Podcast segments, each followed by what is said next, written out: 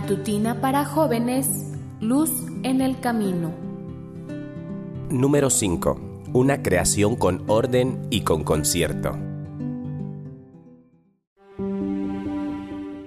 Querido joven, ¿verdad que es difícil entender por qué hay personas que no creen en la existencia de Dios?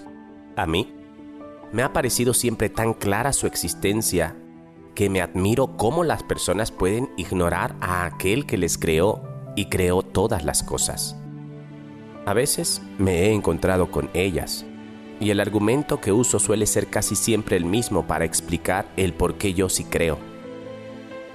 ¿Es posible lanzar desde lo alto de un edificio un grupo de letras y que caigan en el suelo formando frases legibles? ¿Cuántas posibilidades existen? La respuesta es obvia.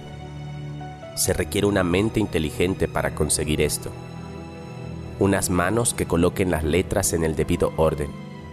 ¿Qué quiero demostrar con este ejemplo? La teoría del Big Bang elimina la intervención de Dios en la creación. Afirma que en un momento concreto de la nada emerge toda la materia, el universo. La materia en el Big Bang, que significa literalmente gran estallido, explota, generando su expansión en todas direcciones cada partícula de materia comenzó a alejarse muy rápidamente una de otra y se creó todo. Esto no es algo así como lanzar letras al vacío para que surjan frases inteligentes. En realidad, se requiere mucha fe para creer en esto. En el universo se observa un orden y concierto maravilloso, perfecto.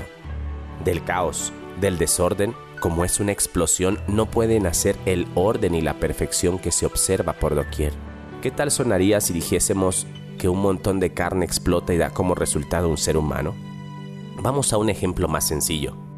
¿Puede crearse un reloj al explotar un trozo de hierro o acero? Si algo como un reloj ha necesitado la intervención de un experto para su realización, que diseñara todos sus componentes, los construyera y ensamblara, cuanto más el complejo cuerpo humano con todas sus partes y funciones. O aún más, el universo ha necesitado la mente sabia de Dios que lo creó. Dios tiene la soberanía sobre todas las cosas porque las ha creado.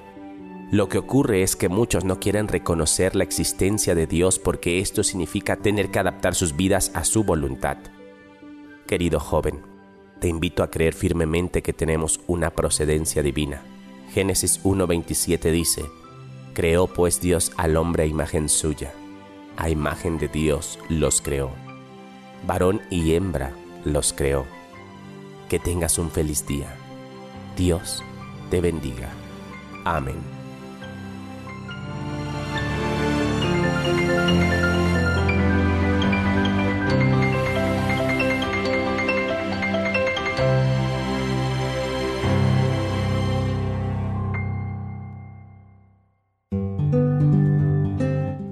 Recuerda, comparte las buenas nuevas. Permite que la luz de Dios alumbre los corazones.